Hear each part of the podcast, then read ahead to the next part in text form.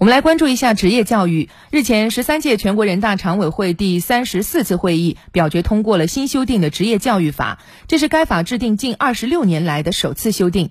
从提升职业教育认可度、深化产教融合、校企合作、完善职业教育保障制度和措施等方面，立法推动职业教育高质量的发展。新修订的职业教育法将于五月一号起正式施行。那么，新职业教育法有哪些亮点？它会给职业教育带来哪些改变呢？我们通过央视报道详细了解。新修订的职业教育法最大的亮点之一就是，首次以法律形式确定了职业教育是与普通教育具有同等重要地位的教育类型。明确了职业学校学生在升学、就业、职业发展等方面与同层次普通学校学生享有平等机会。这是在职业教育发展进程当中具有全局性影响的，改变了社会对职业教育是低层次教育的这种社会偏见和认识。近年来，多种政策的探路，职业教育止步专科的天花板已被打破。二零一九年。职业教育本科层次教育开始试点，目前已有三十二所本科职业院校。按照国家部署，将推动一批高水平的高职院校办本科教育。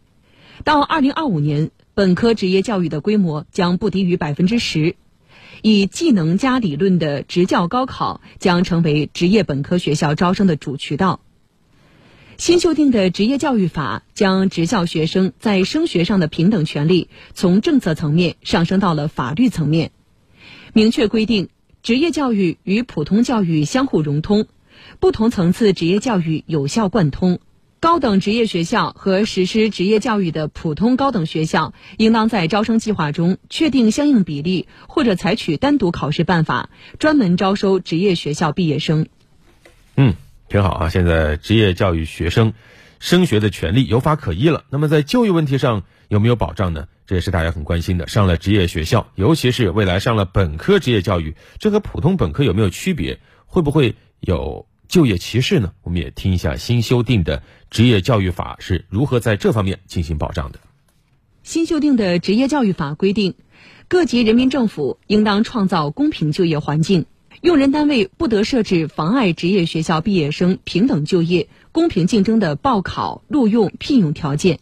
机关、事业单位、国有企业在招录、招聘技术技能岗位人员时，应当明确技术技能要求，将技术技能水平作为录用聘用的重要条件。事业单位公开招聘中有职业技能等级要求的岗位，可以适当降低学历要求。此外，还明确规定。国家采取措施，提高技术技能人才的社会地位和待遇。整个人才体系当中，明确职业技能人才和普通教育培养出的其他人才，他的社会待遇和他的职业发展空间是完全一样的。细化了畅通职业技能人才发展空间。去年，人社部专门出台了技能人才薪酬分配指引。推动企业建立健全、符合技能人才特点的工资分配制度，印发的“技能中国行动”实施方案，将高技能人才纳入城市直接落户范围。关于职业院校毕业生参加事业单位公开招聘有关问题的通知，明确职业院校毕业生参加事业单位公开招聘时具有合法权益和平等竞争机会。这些举措在一些用人单位已经先行先试。在清华大学工业训练中心，因港选才，不看出身。近年来，已经有三十多名职教毕业生入职任教。我们职业院校毕业的同学呢，在训练中心的占比是三分之一，走这个工程技术系列，工资待遇和上升空间还有一个很好的平台，其实是对技能的一种肯定。数据显示，我国已经建成世界上规模最大的职业教育体系。目前，我国共有职业学校一点一三万所，在校生超过了三千万人。